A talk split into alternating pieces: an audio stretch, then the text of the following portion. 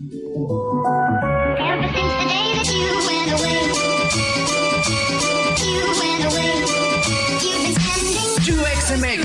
la comunidad de UX y diseño en español.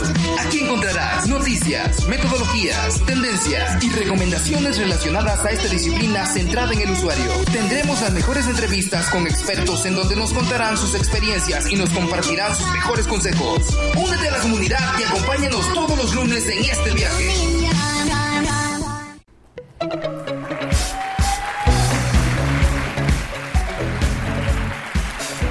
¿Cómo está toda la comunidad de UXMX? Una vez más, estamos en este nuevo episodio del podcast, una semana más, para que le inicien con todo el sabor, con toda la energía, agradeciendo que empezamos otra semana más. Eh, échele todas las ganas, tenemos mucho que aprender en esta semana, así que gracias, gracias, gracias y gracias por iniciar esta semana con nosotros, de verdad. Muchas gracias por siempre escribirnos, gracias a toda la gente que nos escucha, gracias a la gente de Colombia, Argentina, de Perú, de Chile, de Estados Unidos, Alemania, Uruguay, Brasil, Ecuador y de España. Estoy viendo aquí todo como que los- las estadísticas que me da Spotify de la gente donde nos escucha. La verdad, muchas, muchas gracias. Ya saben que estamos en, en Instagram, eh, UXMX, y nuestro grupo de LinkedIn, UXMX Group. Eh, ahí vienen cosas muy padres para el próximo año, así que vayan y se inscriban. Y bueno, ya que di todos los anuncios parroquiales, ahora sí presento a la estrella de este programa y de este podcast, a la queridísima y amiga Julie García. ¿Cómo estás, Julie? Hola, ¿cómo están todos? ¿Cómo estás, Iván? Muy bien, muy bien, con toda la actitud, ya sabes. Como siempre, ¿no? Ya te repusiste, ¿no? De, de acá de las borracheras intensas del fin de semana. Entonces, pues espero que ustedes también estén muy repuestos y recibiendo la semana con todo. Y bienvenidos al capítulo número 21. Y bueno, para comenzar, en este episodio tenemos a una invitada especial, como siempre, todos nuestros invitados son especiales y se los repetimos, se los vamos a seguir repitiendo. Y su nombre es Gelis Lara, ella es UX Manager en Banregio. Bienvenida, Gelis. Gracias, gracias por la invitación. No, muchas gracias a ti, qué bueno que hayas venido, estamos muy emocionados y bueno, ella nos va a venir a hablar un poquito de su expertise que tiene como liderando equipos, eh, como actualmente es manager, entonces también ahí hay un tema muy interesante que vamos a estar tocando y pues la importancia que tienen dentro de todo esto las metodologías ágiles y estos marcos de trabajo, ¿no? Entonces, pues me gustaría que te presentaras, este, que, a qué te dedicas ahorita, cuál es como tu, tu área profesional y pues bienvenida. Gracias. Bueno, mi nombre es Ángeles Lara, pero la mayoría me conoce como Gelis. Y actualmente soy gerente de UX en Banregio Labs. Banregio Labs es el laboratorio de innovación de Banregio. Y pues ahí sí tenemos muchos proyectos. Este, muchos son confidenciales, otros, o sea, ya están en, sí en el mercado como Hey Banco. Y este, a lo que me dedico actualmente, estoy 100% en un proyecto, pero también estoy apoyando en la capacitación de temas de UX al equipo Ujú. y también a permear sobre qué es UX, qué es UI y cada una de esas diferencias a otros equipos. Perfecto. Y bueno, ¿por qué elegiste como dedicarte a UX? O sea, ¿cuál fue el motivo así que dijiste, de aquí soy? Pues fue, fue como irme con la corriente, la verdad, porque era dejarme guiar poco a poco. Empecé con diseño de interfaces, más con diseño web. Ahí empecé mis prácticas y luego lo enfoqué un poco hacia frontend y luego, o sea, fui conociendo un poco de UX para mejorar la experiencia, ver, o sea, qué sí era bueno, qué era malo, la psicología del color y otras cosas. Y así fue como poco a poco me fui hacia UX.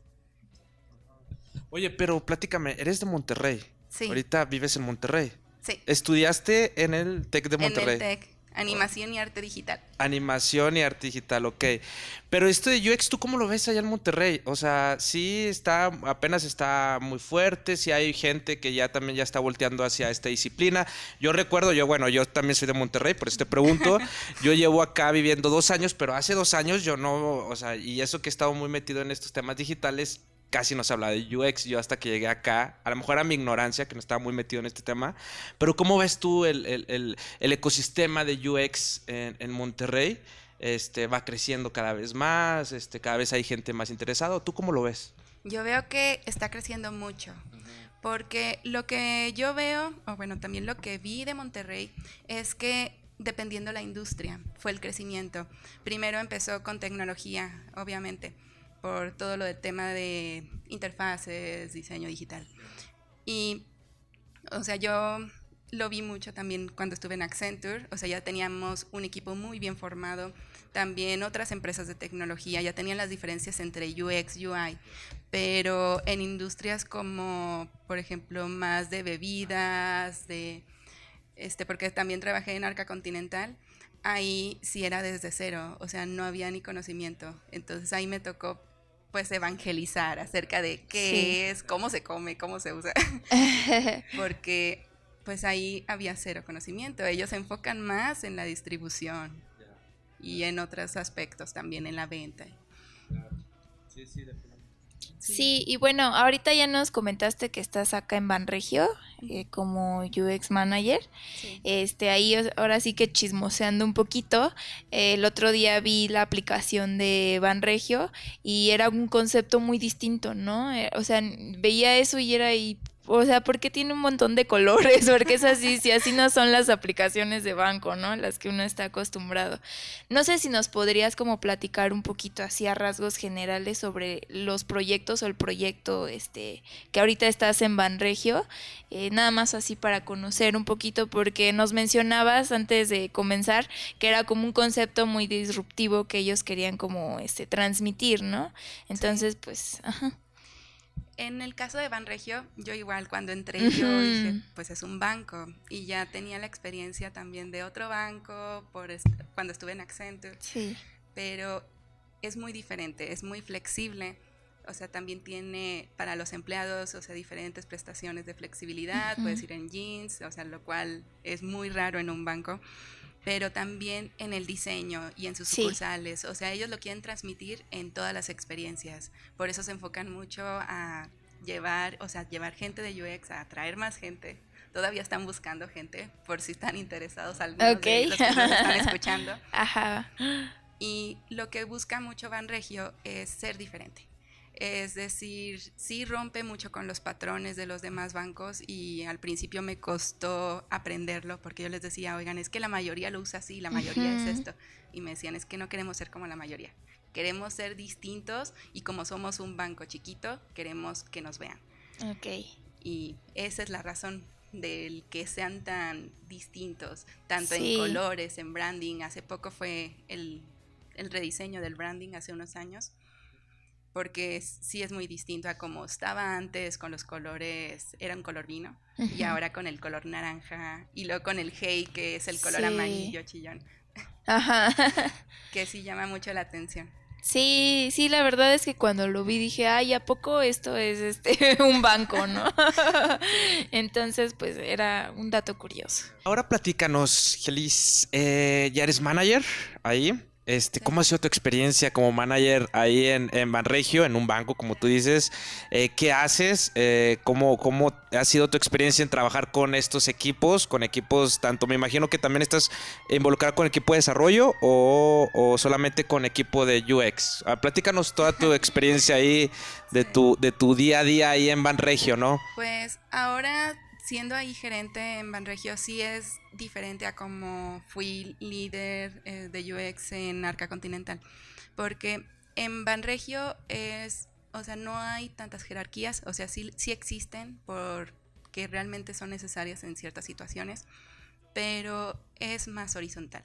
Entonces, todo el equipo de UX es como si tuviéramos el, pues, el mismo nivel para sentirnos todos un equipo. Entonces, cada uno es especialista en, en una cosa y en sí mi función ahí es también ver esas fortalezas de cada quien y tener todos en el mismo nivel. Yo lo que vi es que hacía falta la agilidad en, la- o sea, en el equipo de UX porque ya lo tenían en el equipo de desarrollo, pero en el equipo de UX me decían de no, nosotros pues ahí les entregamos cosas y nos lo piden muy rápido Y ahí fue como, bueno, pues necesitamos Lean UX, necesitamos metodologías, necesitamos procesos, porque eso yo lo aprendí de Arca, que Arca Continental sí tiene demasiados procesos y al principio me costó aprenderlos y decir de, ay, ¿por qué agilidad? ¿Por qué estas cosas?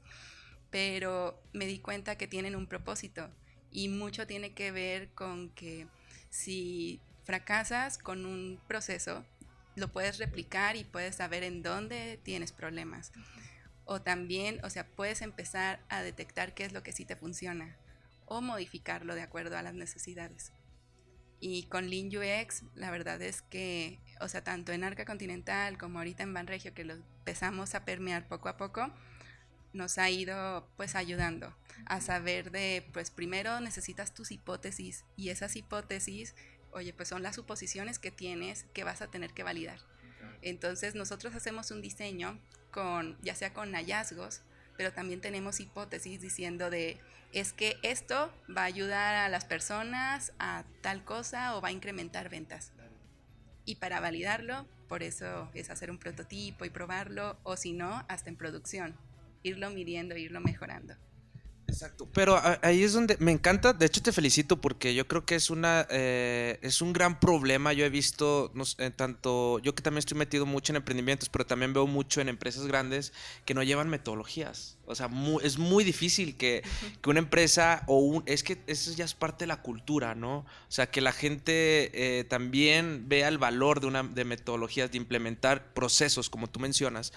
¿Qué tan difícil ha sido eh, eso, eh, eh, transmitirle eso al equipo? Porque no cualquiera, o sea, porque es, vamos a sentarnos, vamos a planear y mucha gente o pensamos en la cultura que tenemos en, en- en- ya sea en nuestro país, no sé en otros países, pero en la cultura es, eh, pensamos que el estar sentados y planear y, ver qué vamos a hacer y, crear procesos estás perdiendo el tiempo. Pensamos que si no trabajamos o talachamos, pues no, es, no estás siendo productivo, ¿no? Yo te digo porque yo también eh, al trabajar con equipos y que implementamos metodologías, es todavía la gente nos cuesta mucho eh, adaptar metodologías en la forma de trabajar. ¿Qué tan difícil ha sido para ti eso? En Sí es complicado, pero no es imposible. Y el cambiar la cultura de una empresa sí es muy, muy complicado. Sí, o sea, esa labor a mí me tocó con Arca Continental, que pues tenía que empezar a permear sobre el conocimiento de UX y luego también el equipo, nosotros teníamos que permearnos acerca de agilidad. Y luego, oye, pues ¿cómo lo implemento con UX? Todo eso, o sea, nos llevó como poquito a poquito ir viendo la gente, o sea, en, en la curva de innovación hay gente que son los early adopters, entonces son la gente que fácilmente se va a adaptar a lo que tú les des, o sea, lo nuevo. Pero hay gente que ya son los maturity, esas personas, o sea, que ya tienen 20 años con, o sea, sin seguir procesos, que lo hacen a su manera, esos son los más complicados.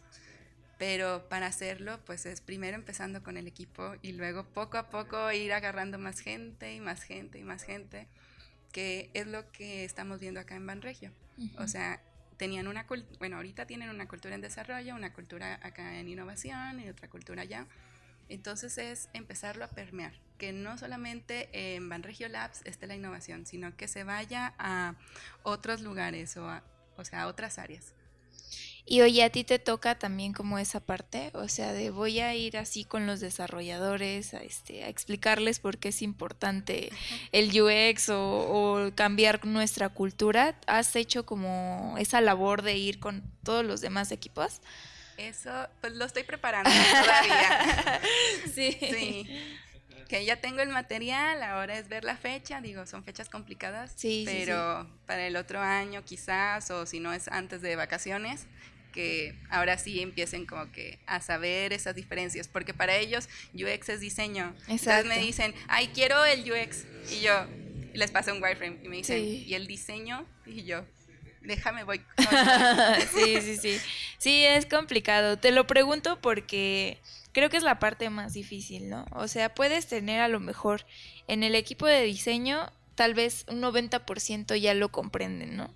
Pero luego vas así con este con ventas o con desarrollo y es ahí donde todavía están esos huecos de información. Este muchos eh, lo que a veces he visto es como vamos a hacer workshops, ¿no? Y entre todos pues vamos a descubrir qué es el diseño y así, ¿no? Pero la realidad es que es más complicado, o sea, en un workshop no solucionas todo. Es algo constante que tienes que estar como ahí, este, casi como mamá de, oye, recoge tus chanclas, oye, recoge tu ropa sucia. O sea, es como tal cual estar, este, empujando y empujando, ¿no? Sí. Tú ahorita nos mencionabas que tienes experiencia como siendo líder y ahorita estás como experimentando la parte de este gestionar, ¿no? Ciertas cosas. Que también nos estabas platicando que tú te encargas como de ir con la, con la gente, este, asegurarte de que se ejecuten los procesos. Ese, ese, eso cómo lo, lo manejas en el día a día. Ahorita, bueno, sí es muy complicado porque primero lo que trato es ganarme la confianza de la gente. Ujú. Y fue lo que el otro día platiqué con mi jefe, mi líder de equipo, que él me dice, sí, es que la labor más complicada, pero más importante de UX es, o sea, la influencia, la persuasión. Y pues sí, de eso tomé una clase, o sea, de, de lo de Nielsen Norman, pero hablaban mucho de eso, que realmente para ser un líder, ser un manager, necesitas también tener esas habilidades. Y quieras o no, sí es bien complicado. O sea, más porque yo siento que antes era muy introvertida, entonces tuve que cambiar poquito a poquito a tratar de hablar más con la gente, este, hacer lo que le llaman link coffee, o sea, ya no juntas, vamos de tú y yo a platicar aquí mientras estamos con el café, porque así era más sencillo de persuadir o bueno, como que influenciar poco a poco, decirle, mira, estamos haciendo esto, el otro, y hay ciertas situ- situaciones en donde sí es necesario el persuadir. O sea, de, oye, tengo este buen diseño, tengo esta buena experiencia y ellos quieren implementar algo que no está bien hecho, entonces ahí sí tengo que meter un poco más de empuje. Y en el caso de, pues sí lo entienden y todo, pues nada más es influenciar, impactar a los demás.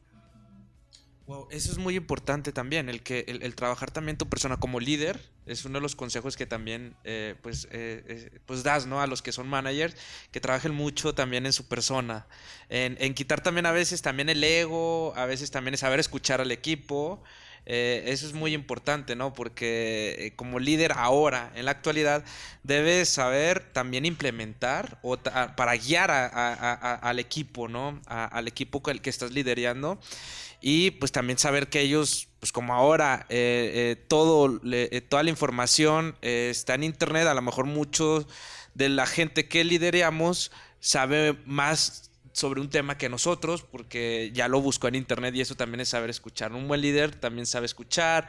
Como tú dices, a veces te vas a tomar un café para ver y, conocer a, a las personas.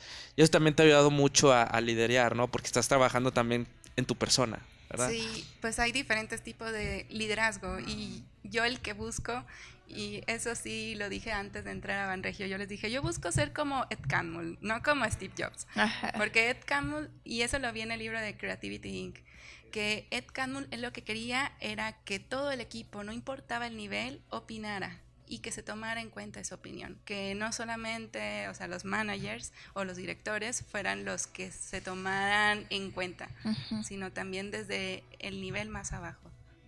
Porque decía, es que las mejores ideas a veces las encuentras en la gente que está desarrollando eso. Exacto.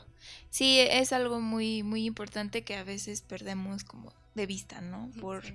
Porque nosotros tenemos la razón. Y pues, o sea, no es así, ¿no? Sí. Y bueno, este, un poquito ya para este ir condensando, eh, ¿qué consejos das como a los managers, a los líderes y a los diseñadores que están allá afuera de para enfrentar un poco su día a día que decíamos que no es tan fácil, es como muy este, o sea, no es como que sea tormentoso, a lo mejor sí, pero sí este es un poco de ser resiliente, ¿no? Que es lo que comentábamos el otro día, de saber cómo este recuperarme y saber ya con esa experiencia qué voy a hacer, ¿no? ¿Qué consejos nos darías como a toda la comunidad, a los diseñadores, este, para que nosotros podamos tomar y enfrentar mejor esas situaciones? En primera, escuchar. O sea, el saber escuchar ayuda bastante, porque a veces queremos nada más decir y decir las cosas, pero no tenemos toda la información. O sea, realmente Ujú. nunca vamos a ser el, el experto en algo. Sí. O sea, siempre nos va a faltar un huequito.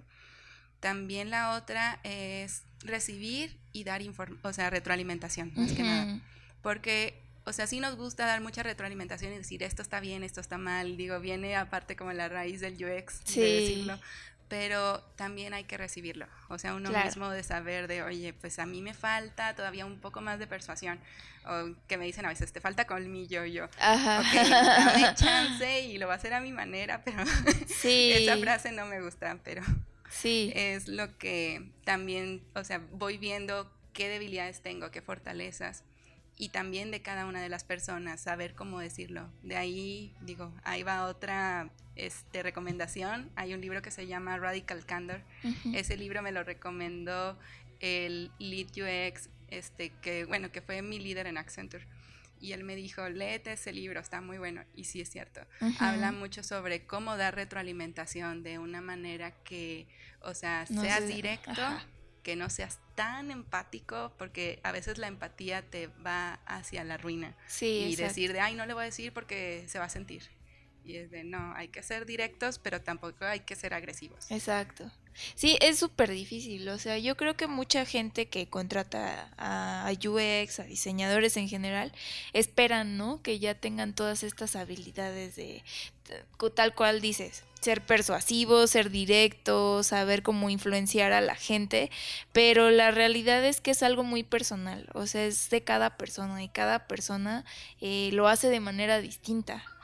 Entonces, este, he, he visto mucho, ¿no? En muchos lugares. De, no, es que este, no está siendo de, de, de pronto tan convincente o luego te tornas muy agresivo porque quieres como, o sea, no, de pronto no es la idea como imponer, pero el tono en que lo haces y cómo lo haces suena una imposición, ¿no? Sí. Entonces es súper complicado y es algo muy personal, muy de este de habilidades blandas, habilidades interpersonales.